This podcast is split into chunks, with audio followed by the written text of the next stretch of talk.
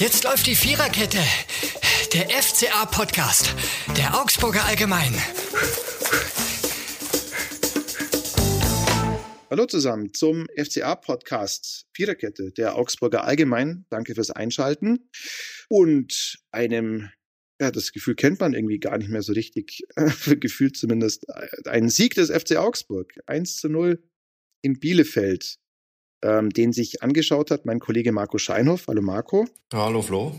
Und ja, erneut vor einem Wochenende, das kann man vielleicht noch ganz kurz streifen, das natürlich wieder im Zeichen dieses Konflikts in der Ukraine steht. Wir haben es ja schon mal besprochen, wollen uns euch jetzt auch gar nicht so sehr da, damit aufhalten. Es gibt, glaube ich, sehr viele Leute, die sich damit auskennen, die da vielleicht besser was zu sagen wissen. Bei uns ist es so, dass das natürlich auch, wie bei vielen, sagen wir, das Denken und Handeln bestimmt, äh, das Reagieren auf diesen Konflikt. Ich weiß nicht, wie es bei dir war, Marco, am Freitag in Bielefeld. Ähm, ich war am Samstag bei Bayern gegen Leverkusen und es war eine ganz komische Stimmung, weil halt irgendwie ja, alles irgendwie sich um diesen Konflikt dreht. Alles andere ja. wäre irgendwie auch komisch. Ja, ja, war in Bielefeld ähm, natürlich ähnlich, aber dann irgendwann hat sich doch die Konzentration Richtung dieses Spiels gedreht und ja, 90 Minuten lang dann zumindest haben die mhm. Fans dann da mitgefiebert. Es waren ja mal fast 20.000 in Bielefeld, waren es jetzt auch schon lange Zeit nicht mehr dort. Die Stimmung war recht gut, äh, zumindest am Anfang und dann am Ende wurde es etwas äh, hitzig, äh, als dann auch irgendwann mal so Bierbecher äh, Richtung Rasen geworfen wurden. Die meisten blieben dann hängen in den, in den Fangnetzen, aber ein paar sind dann auch durchgekommen und da war der Frust auf Bielefelder Seite dann am Ende recht groß. Ja, verständlich. Jetzt gehen wir mal zum Spiel. Das war jetzt nicht sonderlich erhellend, nicht sonderlich erwärmend. Es gab, glaube ich, beide Mannschaften hatten jeweils einen ernsthaften Schuss aufs Tor. Bielefeld in der ersten Halbzeit durch Klos, der FC Augsburg in der zweiten Halbzeit durch Caligiuri. Letzterer saß, dieser Schuss, zur Freude des FC Augsburg. Ne? Ja, ja, es war jetzt wirklich kein spielerischer Leckerbissen, aber ich glaube, das hat tatsächlich auch diesmal überhaupt keiner erwartet, dass das jetzt eine spielerische Glanzleistung wird, die der FCA da zeigt. Und man hat ja auch von Anfang an gemerkt, da ging es einfach um, um Einsatzwillen, um Kampfbereitschaft. Es war ein sehr, aus meiner Sicht, sehr hart geführtes Spiel mit vielen Fouls. Äh, es gab ja auch ein paar angeschlagene Spieler auf Bielefelder Seite, zwei, die dann. Äh, ja, acht gelbe Karten auch. Allein, acht gelbe Karten, acht genau. Gelbe Karten. Ja. Mhm. Caligiuri und Gueso ja schon in der Anfangsphase, was ja auch auf Positionen ist. Wenn du da am Anfang gleich eine gelbe Karte kriegst, musst du ja natürlich da auch ein bisschen vorsichtiger, gerade Gueso im, im Zentrum des Spiels, aber auch Caligiuri auf seiner rechten Seite. Aber das haben sie ja dann immerhin ganz gut hinbekommen, dass sie da sich nicht noch eine weitere Karte und damit eine einen Platzverweis eingehandelt haben. Und äh, aber es war insgesamt wirklich ein sehr, ich glaube, das hat auch ähm, Frank Kramer, der Bielefelder Trainer, nach dem Spiel äh, doch deutlich erkennen lassen, dass er da vielleicht auch mit dem einen oder anderen Einsteigen der Augsburger etwas ähm, zu viel empfand. Also äh, hat ihm, glaube ich, nicht so ganz gut gefallen. Andererseits, es ist halt einfach der Abstiegskampf. Irgendwie gehört es dann vermutlich auch dazu, mal etwas resoluter aufzutreten und die Bielefelder sind damit, glaube ich, nicht so ganz zurechtgekommen. Also die wurden da, ich weiß nicht, ob überrascht, aber sie haben halt überhaupt nicht in irgendeinen Spielfluss reingefunden und so war es letztlich dann auch, Gut. glaube ich, ein verdienter Sieg. Gut, wobei man sagen muss, Spielfluss im klassischen Sinn, äh, zu dem hat der FC Augsburg jetzt auch nicht gefunden. Ne? Also, nee, das stimmt. Das hat, ist, ja, ja. hat keiner ja, dabei also irgendwie. Also es war ein sehr zähes Spiel und wie du sagst, ich habe eigentlich Befürchtungen gehabt dahingehend, Grueso nach, was waren es, äh, 26 Minuten auf der Position eine gelbe Karte, das hemmt einen natürlich vor allem ihm mit seiner Spielweise.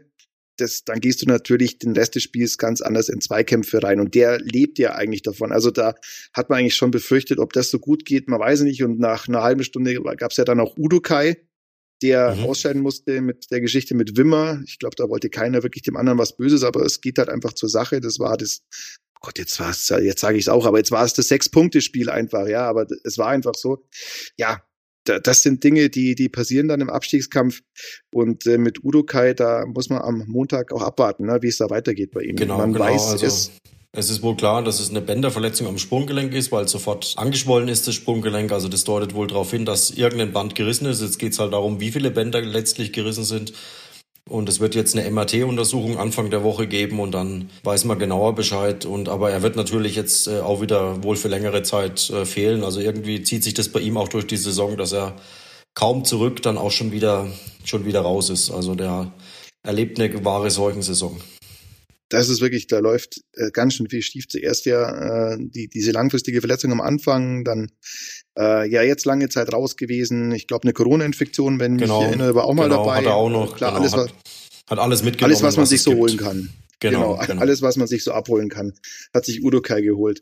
Und jetzt sind wir aber, wenn wir die Personalie Udokai ansprechen, ähm, auch bei der Systemfrage, die für Markus Weinziel dahingehend beantwortet worden ist, dass er, wie schon im Spiel zuvor, statt auf seiner Viererkette auf die Fünferkette gesetzt hat.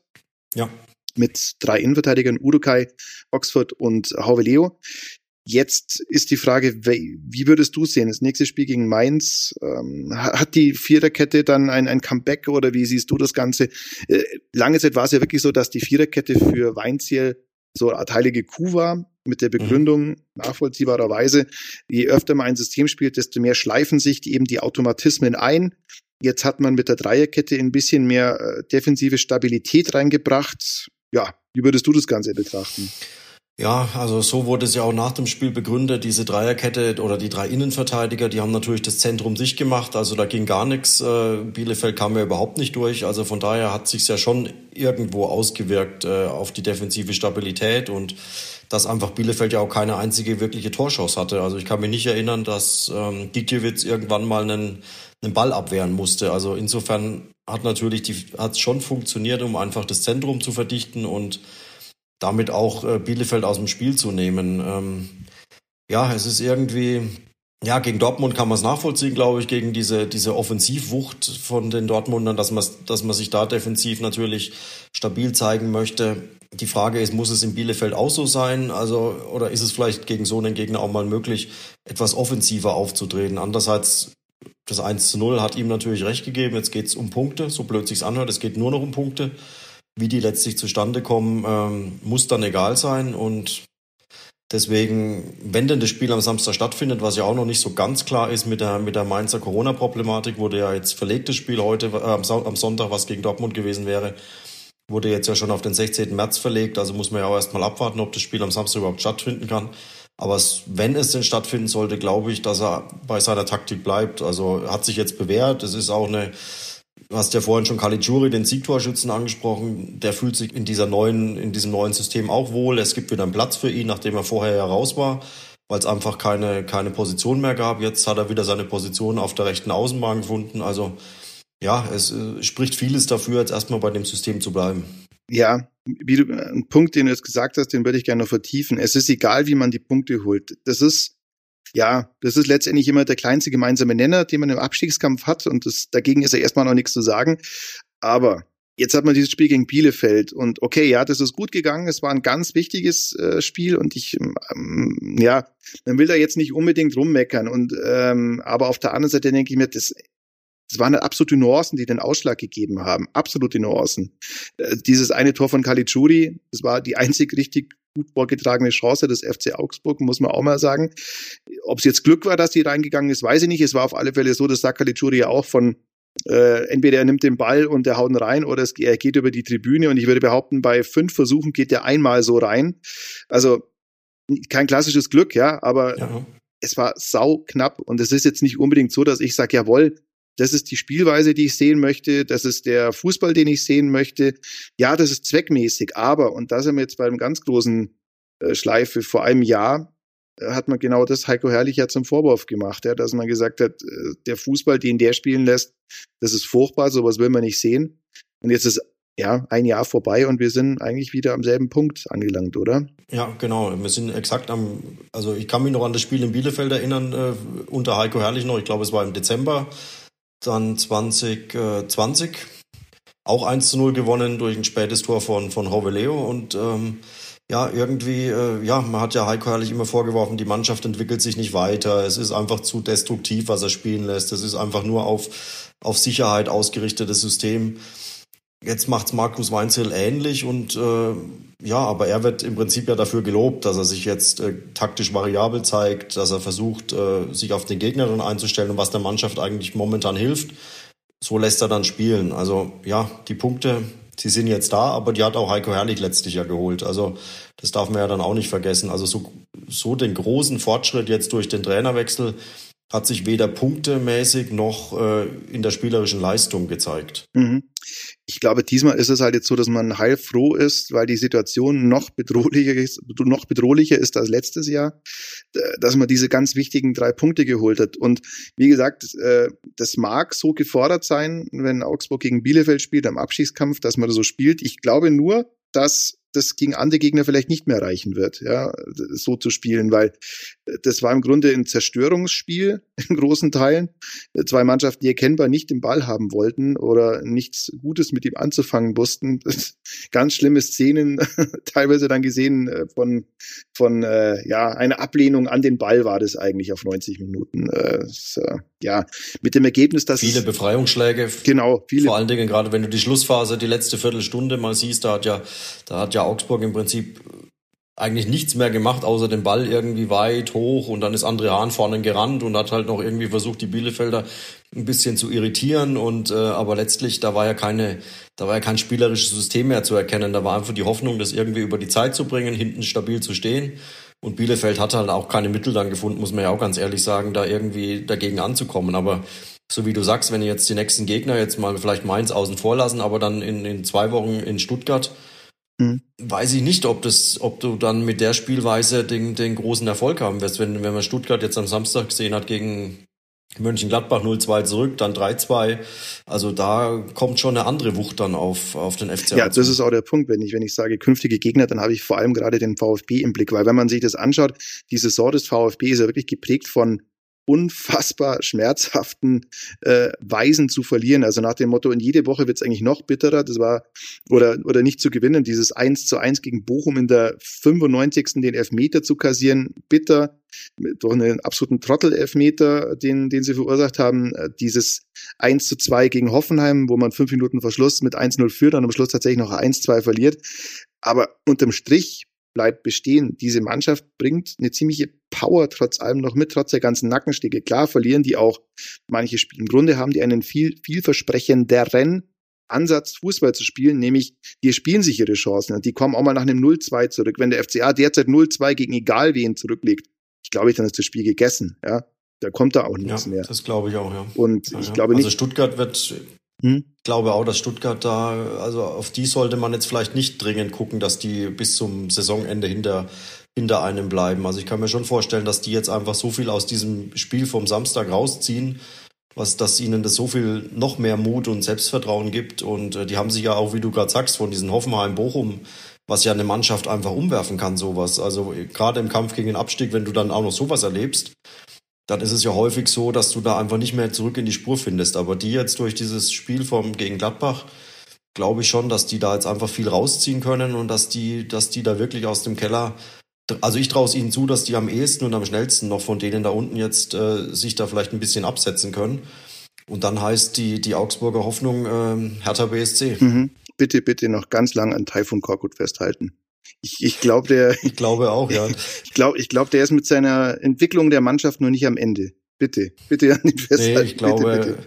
wenn er so weitermacht, vielleicht kriegt er sogar, vielleicht holt er sogar noch Fürth ein. Aber ich glaube nicht, also so ganz wird es nicht mehr erreichen. Aber ja, du musst wirklich, äh, so blöd sich's anhört, aber vielleicht wirklich darauf hoffen, dass Hertha an dem Trainer festhält und ähm, mhm dann auch bis zum Ende da, da ganz unten drin bleibt. Weil, äh, also wenn du da die, die Leistung jetzt vom Samstag wieder siehst, da dieses 1 zu 4 gegen Frankfurt, das ist ja schon das sind sehr, sehr besorgniserregend. Und, und ich glaube, es ist Absolut, auch, ich glaube, ja, es ist auch Teil der Hertha-Blamage, dass das einzige Tor Davy Selke gemacht hat. Das ist Teil der, es ist auch Blamage. Ja, ja.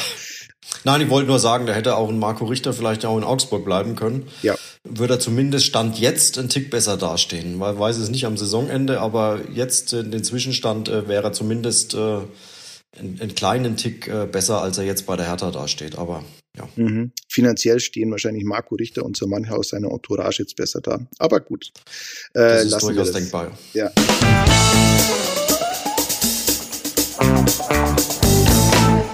Wir kommen zu einem positiven Aspekt des Spiels, nämlich der Spieler des Spiels. Da haben wir jeweils zwei unterschiedliche, jeweils einen unterschiedlichen Kandidaten. Ich, ich gehe jetzt mal mit meinem voran. Ich finde, Arne Meyer hat ein richtig starkes Spiel gemacht, war der einzige spielerische Glanzpunkt dieses Spiels. Äh, ein, ich erinnere mich an einen sensationell getretenen Pass mit dem Außenriss über, ich glaube, 20 Meter auf, auf links außen, ich glaube zu Ruben Vargas. Da hat man gesehen, das ist eigentlich jetzt so, wie man sich das Ganze vorstellt. Äh, Grueso, der jetzt vielleicht eher so der, der derbere Typ ist, äh, der, der, der den Staubsauger gibt und auf der anderen Seite Arne Meyer, der tatsächlich spielerisch dem äh, dem Aufbauspiel des FC Augsburg richtig helfen kann, eine richtig gute Linie reinbringt. Als einziger muss man wirklich leider sagen. Ähm, das war sehr gut. Ich hoffe jetzt mal einfach, dass der junge Herr längere Zeit fit bleibt und nicht Halsweh hat oder was anderes, das ihn daran hindert, äh, aufzulaufen. Und ja, da gibt's ja auch diese und jene Sichtweise über seine Klausel. Es gibt eine Klausel äh, von Arne Meyer, die besagt, dass wenn er 25 Startelf-Einsätze hat, dass die Klausel gezogen hätte werden müssen, Kaufklausel. Das ist jetzt schon nicht mehr möglich. Das heißt, man müsste sich entweder aufgrund einer anderen Klausel oder mit Verhandlungen mit Hertha, je nachdem, was die so vorhaben, in der Zukunft dann einigen auf Arne Meyer. Aber ich glaube, dass es gut wäre, ihn zu halten ja. Also angeblich gibt's ja auch diese Option, die der FCH, also er hat jetzt keine Kaufpflicht mehr. Mhm. Also die er gegriffen hätte, wie du sagst, bei diesen 25 Startelf einsätzen. Jetzt hat er momentan 15, neun Spieler stehen noch aus, also kommt er nicht mehr ganz hin. Aber zumindest die Option scheint ja unseren Informationen nach noch zu existieren. Also das heißt, wenn der FCA sagt, wir wollen gerne diesen Arne Meyer bei uns behalten, dann können sie für 5 Millionen wohl äh, ihn auch von, von Hertha BSC dann verpflichten, was Stand jetzt, glaube ich, äh, keine ganz so schlechte Idee wäre. Mhm. Und so weit liegen wir auch nicht auseinander, wenn du meinst Spieler des Spiels. Also ich hatte eher da Daniel Caligiuri äh, im Kopf, habe aber bei beiden, hab beiden Spielern eine 2,5 in der Note gegeben. Also auf gleichwertigem Niveau. Der einzige Unterschied war eben, dass Caligiuri dieses Tor gemacht hat. Und ähm, ich habe bei Arne Meyer auch, wenn du eine Szene da mit diesem Außenriss ansprichst, ich habe eine andere noch. Äh, im Kopf. Äh, die ist jetzt nicht ganz so angenehm für ihn. Da hat er irgendwann hat er den Ball gewonnen und ist dann, ich weiß nicht warum, einfach mit dem Ball gerannt, gerannt, bis er im Seitenausstand. Also keine Ahnung, was ihn da geritten hat. Es sah ein bisschen, ein bisschen komisch aus. Lauf ich weiß nicht, ob er da einfach äh, un unterschätzt Forest. hat, wie so so ungefähr hat ihm keiner zugerufen, dass er jetzt anhalten muss. Also, aber das war jetzt nur eine, also mhm. kann mal passieren, dass er da einfach vielleicht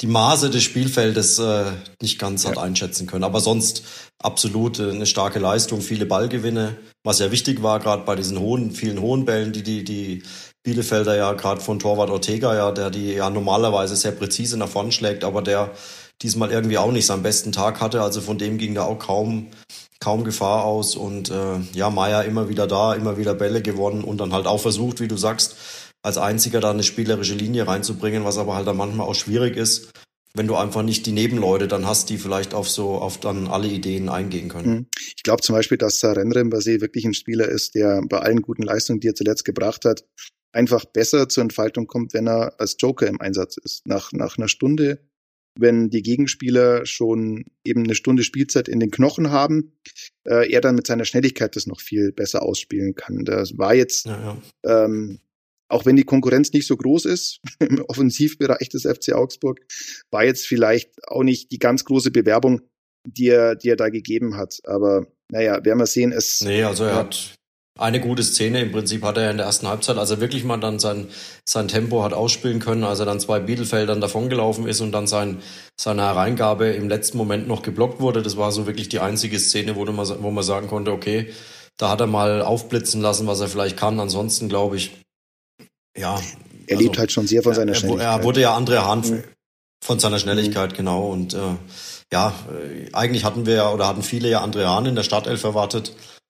Vor allem auch wegen seiner Körperlichkeit, weil ja auch Markus Weinzel vom Spiel gemeint hat, es kommt natürlich auf Zweikampfhärte und, und all diese Dinge an. Und da sei er froh, dass Andre Hahn wieder zurück sei. Der war ja gegen Dortmund äh, gesperrt wegen der fünften gelben Karte.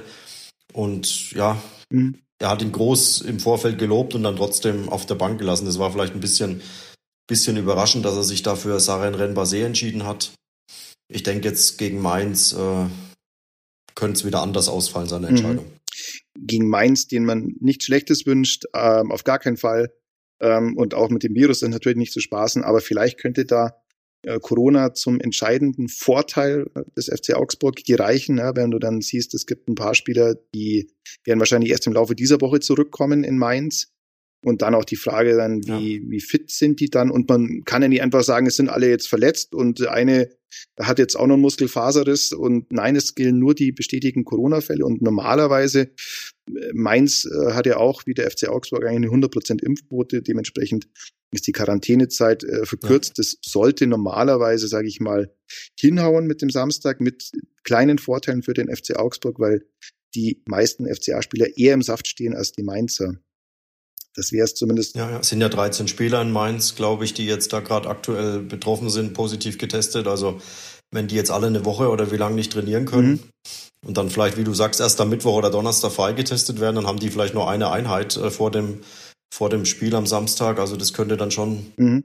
sich zu einem Vorteil für Augsburg entwickeln. Und das wäre dann das zweite von drei wirklich äh, wichtigen Spielen im heißen März. Wir haben letzte Woche gesagt, das sind drei Spiele, in denen du dir die Saison retten oder auch versauen kannst. Jetzt hast du das erste von diesen drei ja, Spielen ja. gewonnen auf ja, auf welche Weise auch immer. Ich, ich glaube nicht, dass das, äh, dass dieses Konzept zukunftsfähig ist, dass man sagt, man rührt Beton an und oft drauf, dass man diesen einen Schuss, den man aufs Tor bringt, reinmacht. Das ist mir, das, im Umfeld ist mir das einfach ein bisschen zu, zu, ja, zu, zu, zu gut aufgenommen worden. Also man hatte den Eindruck, wenn du dann die Interviews nach dem Spielende gehört hast, die äh, Bielefelder wurden komplette Halbzeit in ihre Hälfte rein dominiert.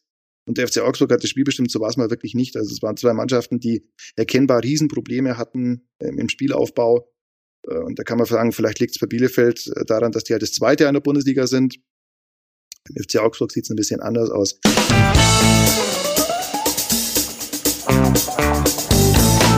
Damit sind wir bei einer anderen Kategorie dieses Podcasts. Wenn dieses Spiel ein Song wäre, dann wäre es diesmal von Liam Gallagher Once. Once, zu Deutsch einmal, nämlich einmal hat der FC Augsburg aufs Tor geschossen. Und ich glaube auch genau einmal geht so eine Taktik gut. Denn öfter tragfähig ist das, wie gesagt, nicht. Ja, werden wir an die Aufgaben der nächsten Wochen schauen. Es ist ja nicht nur Mainz und Stuttgart. Stuttgart übrigens, ähm, das wollte ich auch noch sagen, äh, die, die gekommen sind, sondern es kommen dann noch Wolfsburg und Bayern. Bei Stuttgart wollte ich noch sagen, da ist es auch augenscheinlich äh, der Thiago Thomas. Das ist ein 19-Jähriger, den haben die geholt. Der performt jetzt eigentlich schon ganz gut, ne? Sind nicht, mhm. trifft nicht auf. Ich glaube, in Augsburg gibt's auch einen 19-Jährigen, mhm. ja. Ja, gut. Der noch nicht ganz so gut äh, ja, also, eingeschlagen hat. Ja, ja ja, von dem wir hoffen, dass, dass, es, dass es noch was wird. Es, es, sind, es sind nun mal einfach die Preise, allerdings für 13 Millionen. Ah, es ist, wir, wir thematisieren es ja und das kann man gar nicht zum Einsatz. Es ist, glaube ich, auch richtig so, weil ich glaube, bei dem Spiel äh, hätte er sich wahrscheinlich auch sehr, wie alle anderen, sehr schwer getan. Ja. Ähm, und das ist, glaube ich, auch nicht das unbedingt das Spiel, wo du ihn dann bringen musst und hoffst, äh, dass, dass er dann den, äh, den Ausschlag macht für den FCA.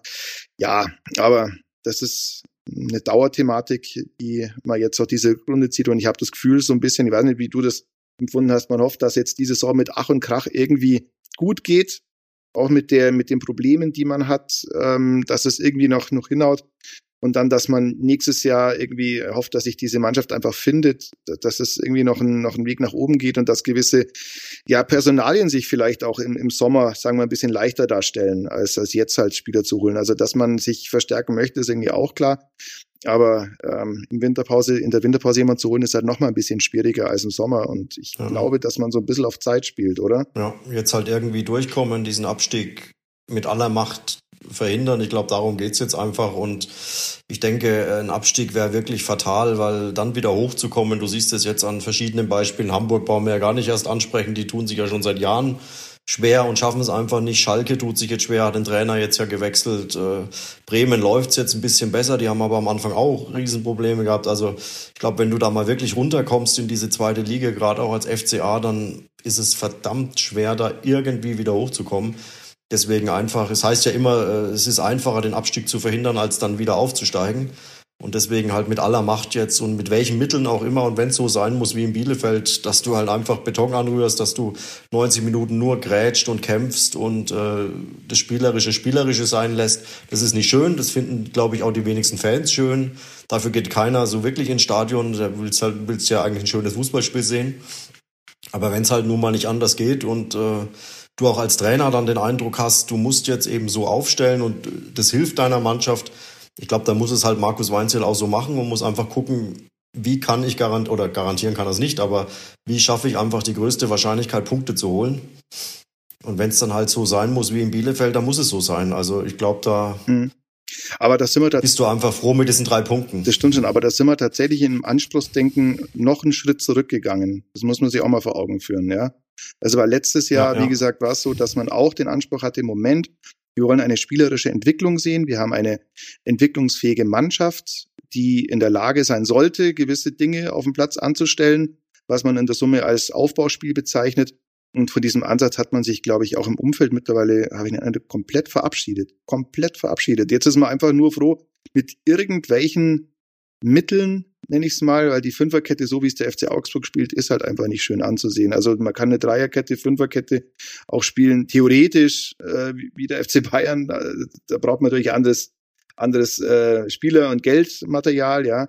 Äh, mit drei Verteidigern und dann Coman und, und Gnabry. Das, das will damit sagen, es liegt jetzt nicht am System, ja, aber ja. so wie der FC Augsburg diese Fünferkette interpretiert, das ist schon sehr viel betont. Vor allem, dann hast fünf Verteidiger plus zwei Sechser, die auch noch vornehmlich defensive Aufgaben erledigen und das ist schon sehr, sehr zäh. Und stand jetzt, glaube ich, wenn man so spielt wie gegen Bielefeld, dann wird es gegen Stuttgart sehr schwer. Ja. Ja, ja. Gut oder auch nicht. Wie, ja. ähm, wolltest du noch was sagen? Ansonsten wären wir jetzt durch. Nö, ja. soweit alles okay. gut. Alles gut, ja, bestens. Ja, okay, dann sagen wir vielen Dank fürs Zuhören. Wir starten in eine neue Woche hm, in der Hoffnung, dass die, ja, von der Nachrichtenlage vielleicht ein bisschen leichter zu ertragen sein wird, dass man nicht ständig aufs Handy gucken muss in der Früh und äh, und sich fragt, welches Atomkraftwerk wurde jetzt wieder beschossen. Ähm, ja, ich hoffe, dass das alles gut geht. Ich hoffe, dass wir uns in einer Woche wieder hören. Und ähm, bedanke mich beim Einschalten, beim Abonnieren. Diesen Podcast gibt's kostenfrei auf allen gängigen Podcast-Plattformen. Wieder wären Spotify, Apple Music und auch unser Webplayer. Ich sage vielen Dank an Marco Scheinhoff. Sehr gerne. Und verabschiede mich bis zum nächsten Mal. Dankeschön. Ciao. Das war die Viererkette, der FCA-Podcast der Augsburger Allgemein.